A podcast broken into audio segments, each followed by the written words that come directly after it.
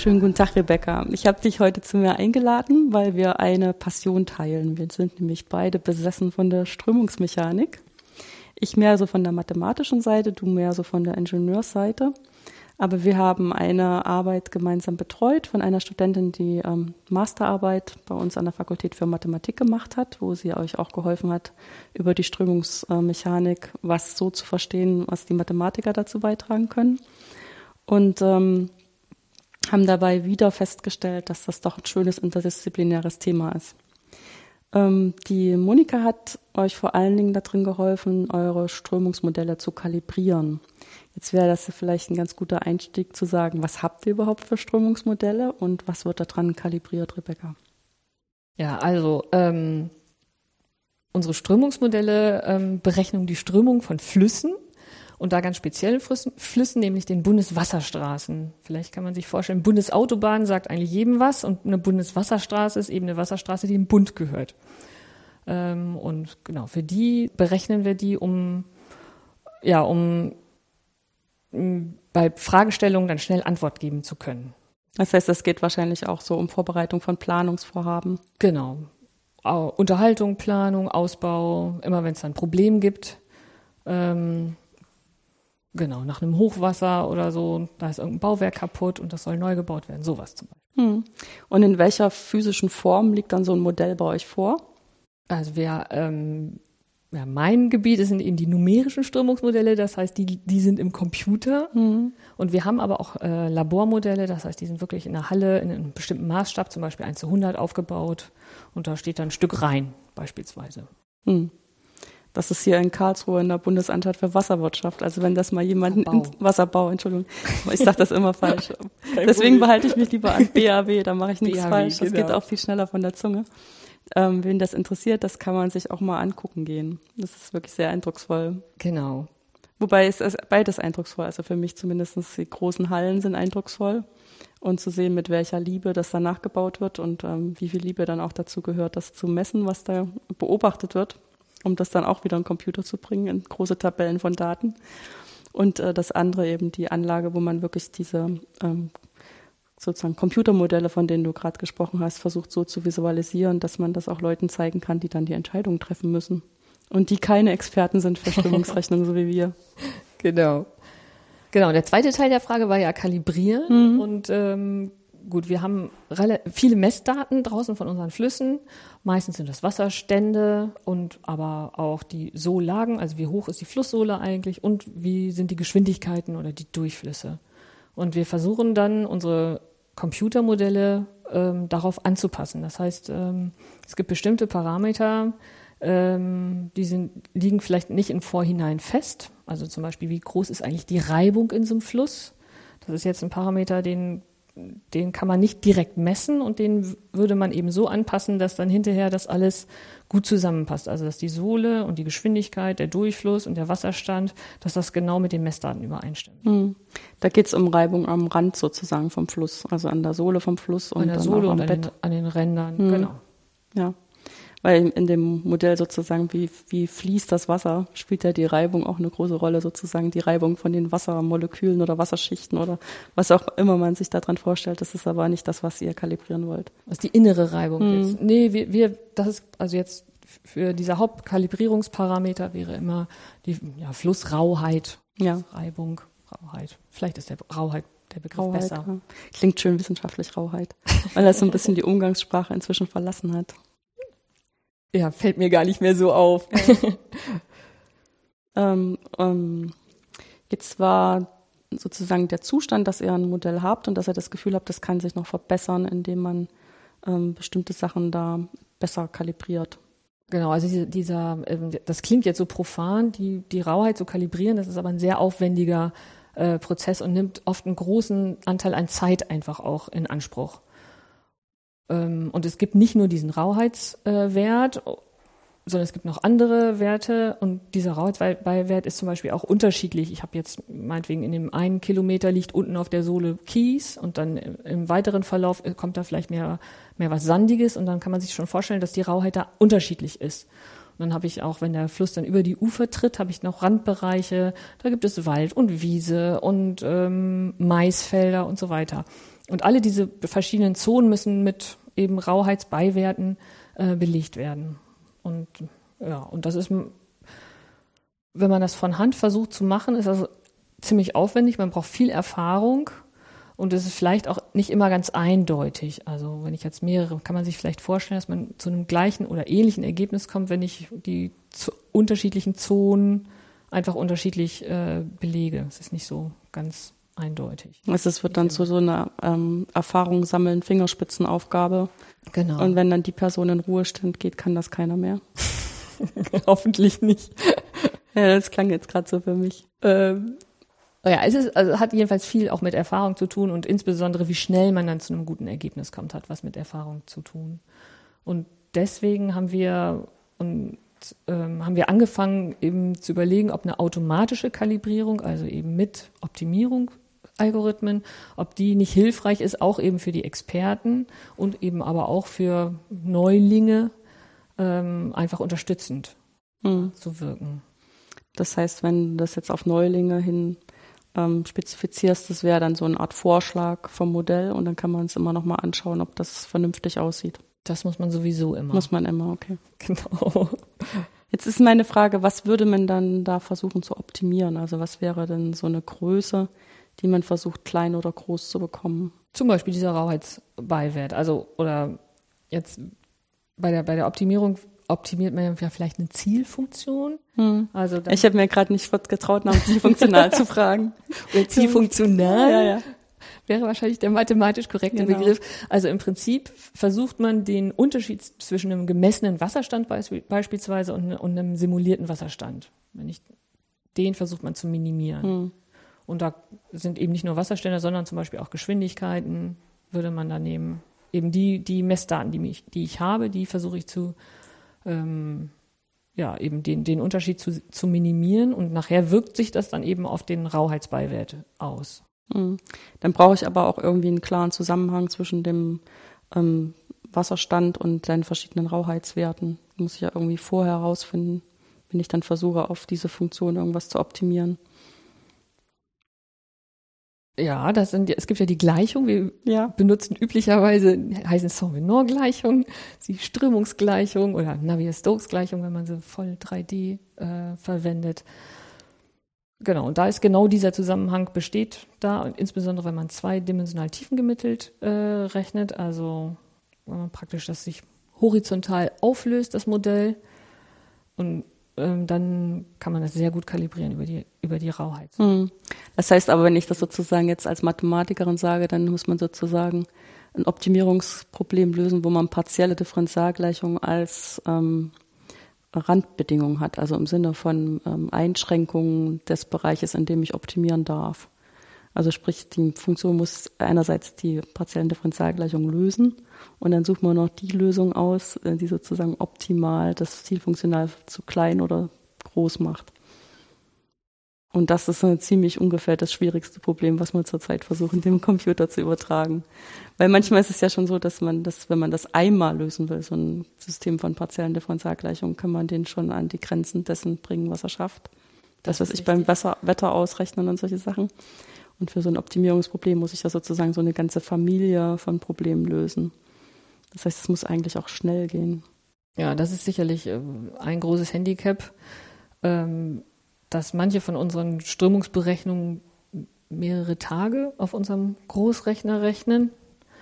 Und klar, jetzt für diese automatische Kalibrierung, wir haben ja auch gerade erst mit angefangen, benutzen wir erstmal kleinere Modelle und versuchen auch sogenannte stationäre Zustände zu berechnen. Das heißt, ähm, verändern sich nicht so stark in der Zeit. Ja, die, die Randbedingungen sind stationär. Mhm. Wir benutzen dann stationäre Randbedingungen und sagen, das ist jetzt zum Beispiel für die Kalibrierung benutzen wir das sowieso, auch wenn wir von Hand kalibrieren. Ähm, und das geht in der Regel schneller. Also, dass man dann, je nachdem, wie groß das Modell ist, also wie groß der Flussabschnitt ist und wie fein ich den aufgelöst habe, also mit wie vielen kleinen Gitterknotenpunkten ich den approximiert habe, ähm, dann dauert das eben kür deutlich kürzer. Mhm. Das heißt aber eigentlich ein wichtiger Arbeitsschritt, der vorausgehen muss, ist, sich zu überlegen, wie vereinfache ich das komplexe Sinn, das komplexe Modell sinnvoll. Weil ich meine, so vereinfachen, dass man dann davon nicht mehr lernen kann für das komplexe Problem, ist ja dann zu einfach. Aber das klingt mir doch so, als ob ähm, sehr viel ähm, gute Ideen da reingehen sollten, eine gute Vereinfachung zu finden. Das stimmt, genau. Also ganz zu Anfang bei einem Ingenieur steht immer die Fragestellung und dann wird halt geguckt, welche Methode ist für diese Fragestellung äh, am sinnvollsten. Und da setzen wir jetzt als äh, BAW auch ganz oben an. Das heißt, wir gucken auch erstmal, wir müssen, sind jetzt nicht festgelegt auf meinetwegen ein 2D-Computerströmungsmodell, sondern wir haben eben auch unsere Labormodelle und 1D-Modelle und 3D-Modelle. Also verschiedene ähm, numerische und gegenständliche oder ja, Modelle. Und dann wird anhand der Aufgabe entschieden, das wird gemacht. Gut, und dann wird auch noch anhand der Aufgabe entschieden, in welcher Auflösung, in welche Detailtreue mache ich das eigentlich. Stimmt, Detailtreue ist natürlich auch echt ein, also ist sicherlich ein wichtiges Kriterium. Ja, ähm, welche Arten von Optimierungsideen ähm, werden denn da jetzt eigentlich benutzt in deinem Umfeld? Also wir haben bisher nur ähm, Optimierung mit Gradienten äh, verwendet, also die auf Gradienten basieren. Hm. Ähm, genau, und da ähm, haben wir eine Zusammenarbeit mit, den, mit der ST, mit dem Institut, einem Institut in der RWTH Aachen, STCE. Und ähm, die haben oder entwickeln mit NAG, der Firma NAG zusammen einen Compiler, der automatisch, äh, also algorithmisch differenzieren kann. Das heißt, die ähm, können ein Computerprogramm komplett differenzieren und dann eben Gradienten für alle möglichen Parameter ähm, berechnen. Boah, das klingt erstmal super, ist es auch. Aber dann, wenn man das dann anwendet, ist es doch nicht immer so einfach. Hm. Ja, das klingt für mich auch so ein bisschen für die, wie die eierlegende Wollmilchsau, die es dann doch im echten Leben immer nicht gibt. Ja, ich meine, das ist, ähm, ist klar, wenn, solange man das mit Hand machen kann, dass man halt so eine Ableitung kennt von so einem komplexen System, ist es natürlich sicherlich immer überlegen, wenn man das dann direkt so eingeben kann und damit arbeiten kann. Aber das zu bestimmen ist halt zum Teil unmöglich oder sehr aufwendig. Und das ist ganz schön, wenn man das algorithmisch wenigstens versuchen kann. Aber auch dieses algorithmische Programm wird dann ähnliche Probleme haben wie man selber mit Papier und Bleistift, dass halt auch bestimmte theoretische Probleme im Hintergrund gelöst werden müssen, wie man eben überhaupt dann sagt, das ist eine Ableitung, wenn man so ein Objekt hat, was eben, ja, was da überhaupt, wo man gar nicht so richtig weiß, was da eine Ableitung von sein soll. Ja, bei Schwellwerten beispielsweise ja. wird es immer gleich schnell schwierig. Ja, zum Beispiel. Ja. Davon haben wir leider relativ viele drin. Ja, also wenn es springt, ist das mit der Ableitung immer schwierig, um es mal ganz pointiert auszudrücken. ja, da haben wir auch Probleme. Versucht man, also ich meine, oder was weiß ich, was ich auch immer ganz sprechend finde in meinen eigenen Numerikvorlesungen zur Strömungsrechnung ist, äh, was überhaupt so eine normalen Richtung ist an der Ecke. Ne? Also, was weiß ich, man nimmt sich einfach so ein Quadrat, dann hat man vier schöne Richtungen, wo irgendwas senkrecht stehen kann. Dann hat man aber vier Ecken, wo überhaupt nicht klar, was da senkrecht sein soll.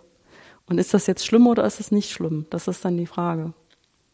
Jetzt und, bei uns im Strömungsmodell. Ja, ja, und oder? ich meine jetzt genau, oder? also für die Numerik ähm, in dem Modell ist es schlimm oder nicht schlimm und dann geht das natürlich, ähm, das ist sozusagen noch ein ganz einfaches und triviales Problem. Und in manchen Kontexten ist es halt schlimm und in anderen Kontexten ist es überhaupt nicht schlimm, merkt man es gar nicht. Und solche Probleme treten halt viele auf. Wenn du jetzt sagst Schwellwerte, klar, ist ja. dasselbe Problem, nur halt mit einer Lücke. In der Ecke habe ich halt so eine ganze Spannbreite von Richtungen, die als normale in Frage kommen könnten. Und bei euch gibt es dann gar keine. Ja, wenn zum Beispiel jetzt, wenn man, wenn der Wasserstand halt sinkt, das heißt, dann habe ich auch immer Bereiche, die trocken gefallen sind. Und mhm. Das wäre zum Beispiel ein Schwellwert. Ab wann, wenn der Wasserstand immer kleiner und kleiner und kleiner wird, ab wann ist denn dann wirklich jetzt kein Wasser mehr da? Weil sowas wie Oberflächenspannung und Versickerung und sowas, das äh, berechnen wir nicht mit. Da machen wir dann irgendwann die Grenze. Das heißt, ich ja. muss dann irgendwann sagen, okay, jetzt ist wirklich kein Wasser mehr da und das ist ein Schwellwert. Und genau da gibt's dann auch die Probleme, wobei das eben oft bei uns jetzt daran lag, dass es nicht sauber programmiert war. Ne? Also dieses algorithmische Differenzieren war jetzt auch nochmal hilfreich für uns, den normalen Programmcode festzustellen, aha, da wurde nicht sauber programmiert. Weil es normalerweise nichts ausmacht, wenn da keine kein Wasserstand mehr ist, dann ist da keine Strömungsgeschwindigkeit mehr, dann passiert da auch einfach nichts. Von daher ist das so ein Bereich, der fällt nicht durch Fehler auf. Der fällt nicht auf, ja. wenn das unsauber programmiert ist, genau. Aber wenn ich dann plötzlich den Gradienten berechnen muss und der macht dann da riesige Werte an Gradienten und die schaukeln sich auf, dann fällt es da fällt es dann plötzlich ziemlich auf. Hm, stimmt. Ähm, jetzt gradientenbasierte Verfahren ähm, gibt es ja auch eine ganz Teil, verschiedene Sorten. Ähm, was war denn jetzt eigentlich die Aufgabe von, der, von unserer Studentin? Ja, sie sollte, ähm, also wir wollten einfach nur mal gucken, macht es eigentlich einen Unterschied, wenn ich ein, welches Optimierungsverfahren ich jetzt eigentlich verwende für genau unsere, also für diese automatische Kalibrierung oder ist es eigentlich egal? Wir hatten, es gab so einen ersten mit einem, ich glaube, ein Least Square wurde mal probiert und ein BFGS. Mhm. Und ähm, uns war gar, aber gar nicht klar, macht das einen großen Unterschied, wenn ich jetzt ein anderes Optimierungsverfahren nehme? Weil letztendlich ist jeder weitere Iterationsschritt kostet Zeit. Und unter Umständen habe ich die Zeit nicht mehr. Ich kann mir jetzt nicht 100 Iterationsschritte leisten, sondern vielleicht so bis so 10 wäre etwas. Es wäre schön, wenn es unter 10 ist für die meisten Fälle. Hm. Also ein Fokus der Arbeit war herauszufinden, dass man den Optimierungsalgorithmus raussucht, der mit möglichst wenig Iterationen genau. das ähm, verlässliche Ergebnis schafft. Genau, mit möglichst wenig, genau. Und dann eben, da ja die Anfangswerte sind ja oft nicht so weit weg, weil ich, wenn ich jetzt ein, ich habe ja bestimmte Erfahrungen oder es gibt in der Literatur äh, bestimmte Bereiche für, für meine, ähm, für zum Beispiel für den Rauheitsbeiwert, mhm. gibt ja schon Bereiche, der liegt irgendwie zum Beispiel um zwei Zentimeter, so ein Rauheitsbeiwert nach Nikoraze heißt das. Also eine Rauheitshöhe nennt man das. Mhm. Die ist dann eben bei zwei Zentimeter zum Beispiel. Wenn die, wenn der Kies da auch ungefähr so ein in dem Bereich liegt. Ja, und dann ist er dann vielleicht nachher nach der Kalibrierung bei 2,2 Zentimeter beispielsweise. Sowas wäre so ein Bereich. Das heißt, der Erwartungswert ist, es gibt vielleicht ähm, Optimierungsverfahren, die ein bisschen schneller konvergieren, wenn man schon in der Nähe genau. von der erwarteten Lösung startet, was bei euch der Fall ist. Genau, also zumindest für, für die meisten Parameter ist man schon in, in einer relativ guten Nähe, denke ich. Genau, und dann ist natürlich jetzt auch die Frage, wie, wie muss ich mein Ziel funktional eigentlich beschreiben, wenn ich jetzt verschiedene Messwerte habe. Ich habe meinetwegen Wasserstandsmessungen, die sind wahrscheinlich relativ genau. Dann habe ich Geschwindigkeitsmessungen, die sind vielleicht nicht ganz so genau. Wie muss ich das eigentlich wichten? Sowas sind so spannende Fragestellungen, die wir jetzt gerade ganz aktuell ähm, bearbeiten. Mhm. Also die waren noch nicht Teil der Masterarbeit, aber die sind gerade ja, das heißt, das wird dann alles so ein bisschen äh, unsicherer Boden.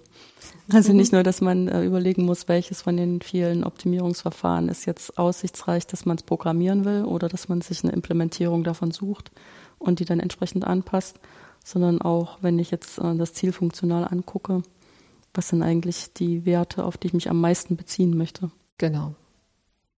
Ja, ist aber auch schön, wenn man dann hier mit dem Mathematikstudium fertig ist, wenn man dann gleich so richtig ins reale Leben geworfen wird mit all dem, was man kann. Ja. Ähm, du machst das jetzt von der Ingenieursseite. Wie ist denn eigentlich deine Ausbildung gewesen, die dich dann an diesen, an diesen Platz geführt hat? Genau, ich habe äh, Bauingenieurwesen studiert in Hannover ähm, und habe hab dann ziemlich schnell festgestellt, dass Strömungsmechanik mein mein Steckenpferd ist, dass mir das irgendwie am meisten Spaß macht. Ich war erst bei ähm, Siedlungswasserwirtschaft, Hiwi und habe dann gedacht, nee, da muss ich unbedingt zu Strömungsmechanik.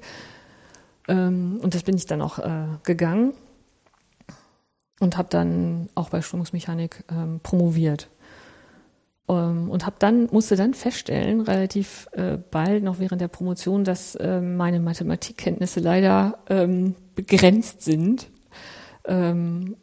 Dass das eben oft hinderlich ist, sowohl in der Numerik, also wenn es um die Bewertung oder Weiterentwicklung von numerischen Verfahren geht, als auch dann eben gerade mit diesen Optimierungssachen. Ja, und ich habe ja eben schon angesprochen, dass wir eine Kooperation mit der RWTH Aachen haben. Und ja, ich glaube, dass gerade auf diesem Gebiet der Strömungssimulation, dass es da eben immer wieder Felder gibt, die man nicht alleine bearbeiten kann was ja dann auch total spannend ist, wenn man mit Mathematikern. Mhm. Ja, erst ist es so ein bisschen ärgerlich, ne, wenn man an seine Grenzen stößt. ja. Und wenn man dann die richtigen Gesprächspartner gefunden hat, dann ist es ganz spannend, äh, wie man auch auf einmal andere Ansichten gewinnt ähm, über sein eigenes Fachgebiet. Also wenn man sozusagen mit den anderen Augen betrachten muss. Das stelle ich auch immer wieder fest. Was finde ich auch ähm, faszinierend. ja, ich meine, ich, wir stellen das auch an der Universität so ein bisschen fest, dass ähm, gerade hier in Karlsruhe ist eine sehr technisch geprägte Universität auch. Also zum Beispiel auch Bauingenieurwesen ist hier sehr stark, Maschinenbau ist sehr stark. Ähm, das sind auch beides Fakultäten, an denen Vorlesungen zur Strömungsrechnung zum Beispiel gehalten werden oder auch andere Vorlesungen, wo Studierende damit konfrontiert werden, dass sie dann partielle Differentialgleichung verstehen sollen, die da irgendwas beschreiben. Und ähm, auch häufig eben jetzt gerade so dieser Umbruch ist von linearen Modellen zu nichtlinearen Modellen, wo dann ähm, viele dieser Grundannahmen, die man gerne trifft als Ingenieur, so ein bisschen ähm, an den Fundamenten erschüttert werden und wir dann auch äh, mit Leuten, die da promovieren hier, immer wieder interessante Gespräche darüber haben, dass die sagen, sie würden jetzt gerne ein bisschen mehr Mathematik lernen wollen. Ja. Was für uns sehr, sehr einerseits sehr schön ist, andererseits auch ein bisschen interessantes, äh, interessante Erfahrung, weil ja diese typische Ingenieurerfahrung eher ist, am Anfang vom Studium werde ich getriezt mit allem möglichen Zeug, was dann so höhere Mathematik für die entsprechenden Ingenieurstudiengänge ist und wo die mitunter auch das Gefühl haben, das wird eigentlich nur gemacht, um die rauszuprüfen. Ist ja auch ein bisschen so, oder? Nie. Die wird nie jemanden rausprüfen. ja, aber dass man dann sozusagen etwas reifer auch in der eigenen Fachwissenschaft feststellt, erstens, man braucht dann doch verschiedene Sachen davon und zweitens, man braucht eigentlich noch mehr. Mhm. Und ich andererseits stelle eben auch fest in meinem eigenen Fachgebiet, dass ich auch mehr brauche, weil ich brauche dann auch mehr ähm, die Einsicht zum Beispiel auch von Physikern oder auch die Einsicht von bestimmten, ähm, ja, eben sowas wie, wie ihr macht, um wieder auch einen anderen Blick zu, drauf zu bekommen, was ist eigentlich an meinen eigenen Fragen wichtig. Mhm. Und finde das immer wieder spannend, darüber ins Gespräch zu kommen. Oder auch zu sehen, wie zum Beispiel unsere Studenten dann in solchen Projekten innerlich wachsen, weil die dann auch diesen Prozess im Schnelldurchlauf durchmachen müssen. Ja, also es geht damit los, dass man erstmal erklären muss, was man selber denkt, verstanden zu haben. Jemanden, der aus einem anderen sozusagen kulturellen Umkreis anderer Fachwissenschaft kommt. Und dann ähm, dazu lernen, den Input zu verstehen, den man bekommt, den sozusagen zu adaptieren in das eigene Sprechsystem und dann dabei festzustellen, ähm, dass ja bestimmte Dinge, die man für ganz, also die man eigentlich dachte verstanden zu haben, dass die ganz anders gemeint sind oder dass sie sich ganz anders niederschlagen.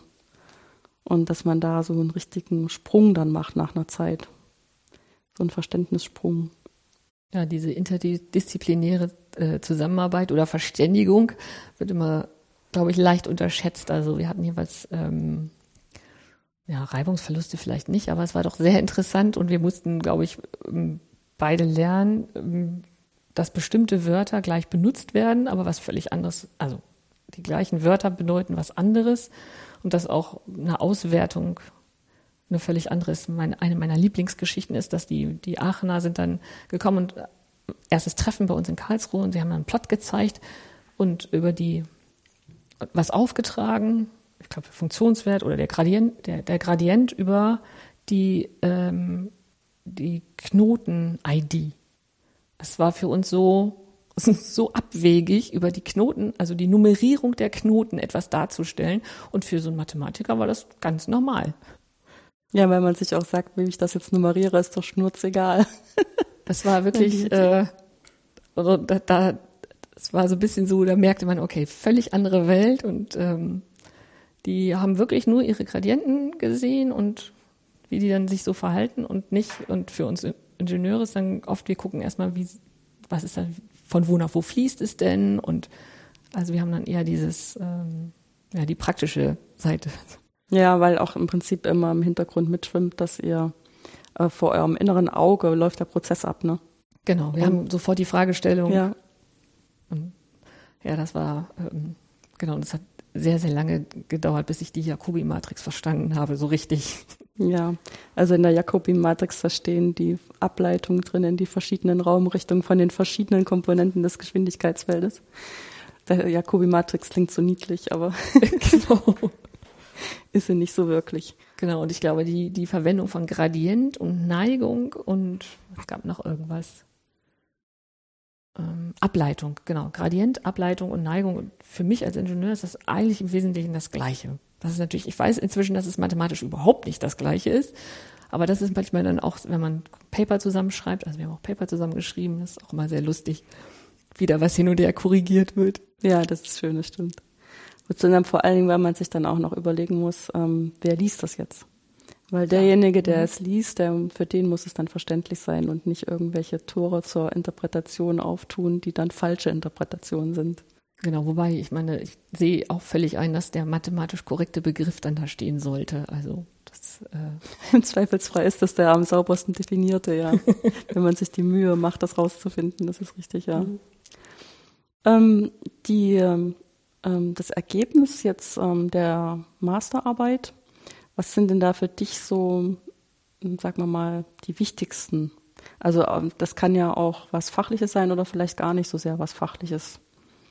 Also sie hat ja sechs äh, Optimierungsalgorithmen ausprobiert und leider oder wie zu erwarten, ich weiß nicht so genau, ähm, kann man jetzt nicht sagen, okay, der eine Optimierungsalgorithmus ist der allerbeste und sie hat genau, sie hat diese sechs an drei verschiedenen Beispielen getestet. Leider alles nur drei Rinnenbeispiele, weil wir das äh, in der Zeit der Diplomarbeit einfach, äh, Masterarbeit nicht hinbekommen haben, da ein richtig, richtiges Flussbeispiel zu machen. Aber es ist schon so, dass wir so zwei, drei von denen, von denen wir sagen können, okay, die sind erfolgsversprechender als ähm, zum Beispiel die konjugierten Gradienten, die sind rausgefallen. Also die sind mhm. Also sozusagen eine Klasse von Algorithmus-Algorithmen haben genau. sich als nicht so geeignet erwiesen. Genau. Mhm. Also das, das ist schon auf jeden Fall ein gutes Ergebnis, so dass man sich auf, auf TNC ist zum Beispiel immer ganz vorne gewesen oder SLS Coupé, um ja. jetzt mal einfach ein paar Namen zu nennen, ja, ohne die näher jetzt, zu erklären. Ich sagen, das ist jetzt fies für alle Leute, die das noch nicht gehört haben. Also einfach zwei sind halt, oder die beiden sind so unsere Favoriten im Moment. Genau. Und was auch ganz interessant ist, die sind dann noch in, es gibt so Beschränkungen, dass man sagt, man schränkt oder man macht Limits für den, für den Optimierungsparameter, der darf nicht unter eine Grenze und nicht über eine Grenze kommen, dass diese Beschränkung ähm, mal was nützt in manchen Fällen und in manchen Fällen überhaupt nichts nützt, sondern hinderlich, sogar hinderlich ist. Das fand ich zum Beispiel auch sehr interessant hm. zu sehen. Das heißt, man muss auch nochmal, nachdem das jetzt numerisch untersucht worden ist, vielleicht nochmal einen Schritt zurücktreten und das Modell auch nochmal anschauen ist das jetzt eine sinnvolle Information im Modell, ob man die Schranken übergibt oder nicht? Genau, also so, dass ähm, genau. War das jetzt eigentlich die erste Zusammenarbeit mit Mathematik? Mm, in der Diplom- also, oder Masterarbeit, ja. Also die andere Zusammenarbeit ist eben, das ist aber im Rahmen einer Kooperation, hm. eher so im, im PhD-Bereich. Also es macht da kein, kein Student, sondern wissenschaftlicher Mitarbeiter. Ja, nee, ist klar. Und was vielleicht auch interessant ist, ich habe jetzt ähm, einen Vortrag, gerade aktuell, letzte Woche einen Vortrag gehalten ähm, über die ähm, Masterarbeit und habe dann die Ergebnisse nochmal ein bisschen anders aufbereitet, weil ich das ja als Ingenieur gehalten habe, den äh, Vortrag. Und dabei sind dann doch nochmal eine ganze Reihe Fragen aufge, laufen, die ich jetzt nochmal mit Monika diskutiere, die zum Glück noch bei uns ist und nochmal drei Monate jetzt für uns arbeitet. Ähm, also da, da merkt man, dass man doch selber nochmal noch mal tiefer reingehen muss, um es dann wirklich zu verstehen und, und Sachen, die ihr nicht so aufgefallen sind, weil sie eben von der Mathematikseite mhm. kommt ähm, und die für mich dann aber irgendwie wichtig sind. Zum Beispiel, dass eine Iteration, habe ich heute neu gelernt, ist eine Iteration ähm, nur dann als Iteration gewertet wird, wenn der Schritt wirklich besser geworden ist. Das heißt, weil sie hat. Man verbraucht eventuell Zeit für nichts. Ja, das ist also. Hm. Sie hat das immer, sie hat das auch schon so dargestellt. Äh, Anzahl der Iterationen gab es und dann gab es Anzahl der Funktionsaufrufe und Anzahl der Gradientenaufrufe. Und ich habe schon immer nicht verstanden, wieso das diese Zahlen viel höher sind als die Anzahl der Iterationen. Und dann, sie hat aber auch noch eine Gesamt, also dargestellt, wie viel Zeit man insgesamt braucht. Und darüber kann man das ja zweifelsfrei. Das ist ein gutes Maß, ja. Gegeneinander abwägen. Mhm. Aber das fand ich, ähm, genau, und da sowas zum Beispiel, das habe ich jetzt erst verstanden, als ich dann den Vortrag gehalten habe und mich da wirklich nochmal näher mit beschäftigt habe und dann nochmal noch mal detailliert nachgefragt habe, warum ist das eigentlich so und Genau, und wir haben so eine Kaffeerunde bei uns, wo wir dann auch die Ergebnisse diskutieren und auch ein Aufschrei der Ingenieure, wieso? Man muss doch auch Fehlversuche mitzählen. Warum ist eine Iteration nur, wird, wird die denn nur das gezählt, wenn die auch positiv verläuft? Ja, aber das ist ein schönes Kommunikationsproblem. Ja, also das war auch wieder sowas. Ja. Und ich meine, Monika hat dann ja einen schlechten Stand bei uns als einzige Mathematikerin und meinte, da steht aber so in der Literatur. ja, war sehr gut. Ja. Ja, man überlegt sich halt, mit wie vielen Schritten man dann, wie viele Schritte man gehen muss, um dem Ergebnis näher zu kommen. Wenn man auf, dem, auf der Stelle tritt, ist das kein Schritt, ne? Also, ich meine, man könnte trotzdem sagen, das ist so ein bisschen eine Definitionssache, oder? Klar, es ist eine Definitionssache und hm. wenn das so definiert ist, ist das eben so. Und da muss man sich eben, sie hat ja auch dann immer klar ausgewiesen, die Anzahl der Iterations, äh, hm. die Anzahl der Funktionsaufrufe hm. und Gradientenaufrufe, genau. Ja. Aber wenn ich das jetzt so höre, nochmal im, sozusagen fast im Rückblick auf die gemeinsame Zeit mit der Studentin, ist das ja auch für euch jetzt erst noch so der, der allererste Schritt hin zu so einer automatischen Kalibrierung. Ja. Und es bleiben noch ganz viele Themen offen. Genau. Was, hast du denn da die Hoffnung, dass euch die Mathematik da noch ein bisschen helfen kann? Oder du, du darfst ruhig Nein sagen. nee, also ich glaube schon. Also ich meine, die Optimierungsalgorithmen, im Moment sind wir in dem Stadium, wo, wo einfach viel ausprobiert werden muss, mhm. glaube ich. Und ähm, wo man das, das Handwerkszeug, was da ist, äh, ähm, jetzt mal testen muss an unseren Beispielen, eben genau, dieses Zielfunktional, diese Ideen, die wir da haben, umzusetzen. Und auch zum Beispiel da, wie bei dem Zielfunktional, denke ich, dass wir auch nochmal, ähm, also praktisch, wie man das wirklich gut definiert, ähm, da brauchen wir sicherlich nochmal Hilfe von den Mathematikern. Denn wenn ich das von Hand mache, dann habe ich das im Kopf. Ich mhm. weiß, okay, diese Messwert ist, ist nicht so wichtig wie der Messwert und vielleicht ähm, das sogar auch regional beispielsweise oder zum Beispiel es ist mir, es reicht mir, wenn ich plus minus fünf Zentimeter genau den Wasserstand treffe. Sowas zum Beispiel. Mhm. Und wie programmiere ich das eigentlich oder wie ähm, mache ich sowas eigentlich, wie, wie formuliere ich sowas eigentlich mathematisch in mein Zielfunktional rein? Wüsste ich so auf Anhieb auch nicht. Müsste ich auch erstmal entweder lange drüber nachdenken oder vielleicht frage ich besser gleich jemanden, der mhm. sich auskennt. Ja, zumal sozusagen aus mathematischer Sicht ist es ja auch so ein bisschen so, dass wir äh, geschult sind, drauf zu schauen, ist das Ziel funktional so definiert, dass es überhaupt eine, sozusagen die eine Lösung geben kann. Weil das ist ja für das Problem auch äh, nicht ganz unwichtig. Also weil es halt die zwei sehr unschönen Situationen gibt. Die eine ist, es gibt gar keine Lösung. Äh, und die andere unschöne Lösung ist, dass, ähm, dass man eigentlich nachweisen kann, es gibt halt ganz viele. Und wenn dann der numerische Algorithmus zwischen denen hin und her springt, das kann einen in den Wahnsinn treiben. Das sollte man okay. irgendwie vermeiden. Und dann ne, sind ja so bestimmte Anstrengungen dann immer das Ziel funktional ähm, an der Stelle wasserdicht zu machen. Also so die Vorstellung ist zum Beispiel, also rein anschaulich, wenn man halt so ein konvexes ähm, ähm, Zielfunktional hat und man geht dann mit so einer Linie dran, die sozusagen dieses Optimum beschreibt, dann wird das eben, wenn das wirklich schön konvex ist, genau an einer Stelle andocken und dann ist man sich sicher, das ist nur genau diese eine Stelle ist die Lösung. Und dann hat man natürlich immer noch das Problem, die Lösung dann auch numerisch zu finden, aber wenigstens rein theoretisch ist man sich schon mal sicher, es gibt, es gibt diese eine Lösung. Mhm. Aber wenn man das so hat wie so eine Art Polygonzug, dann könnte es natürlich passieren, dass meine eine Lösung, diese Linie geht dann genau auch an so eine Linie dran. Dann weiß ich eigentlich, jetzt sind alles Lösungen, die auf diesem Stückchen von der Linie liegen. Das sollte man vielleicht vermeiden. Oder wenn es eben genau in die Falschrichtung gebogen ist, ja, dann komme ich da mit meiner Linie ran und habe überhaupt keine Stelle, wo es optimal sein kann. Mhm. Und diese Vorstellung, die muss man natürlich dann übertragen in die, was ist überhaupt jetzt das konvexe Gebiet ähm, für das Ding löst die partielle Differentialgleichung, ja. Also es ist gar nicht so klar. Es, dafür braucht man dann relativ ähm, fortschrittliche Ideen mhm. innerhalb von unseren partiellen Differentialgleichungen, wie das überhaupt geometrisch gedeutet werden kann. Ja. Das kann ich mir vorstellen. Mhm.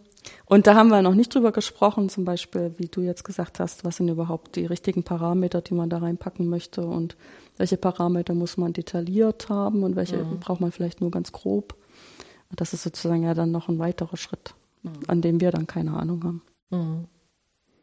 Also es ist sicherlich äh, ja, gute Bestimmung des Zielfunktionals ist sicherlich eine weitere Masterarbeit, die man mal versuchen könnte. Grob ins Auge fassen kann, genau. Ja. Gut, dann bedanke ich mich ganz schön für das interessante Gespräch, Rebecca. Gerne. Es klingt ja ein bisschen so, als gäbe es vielleicht noch weitere Berührungspunkte in der Zukunft. Das heißt, vielleicht sehen wir uns in ein paar Jahren wieder hier und Ja, reden, was aus dem Projekt geworden ist. Vielen Dank. Gerne.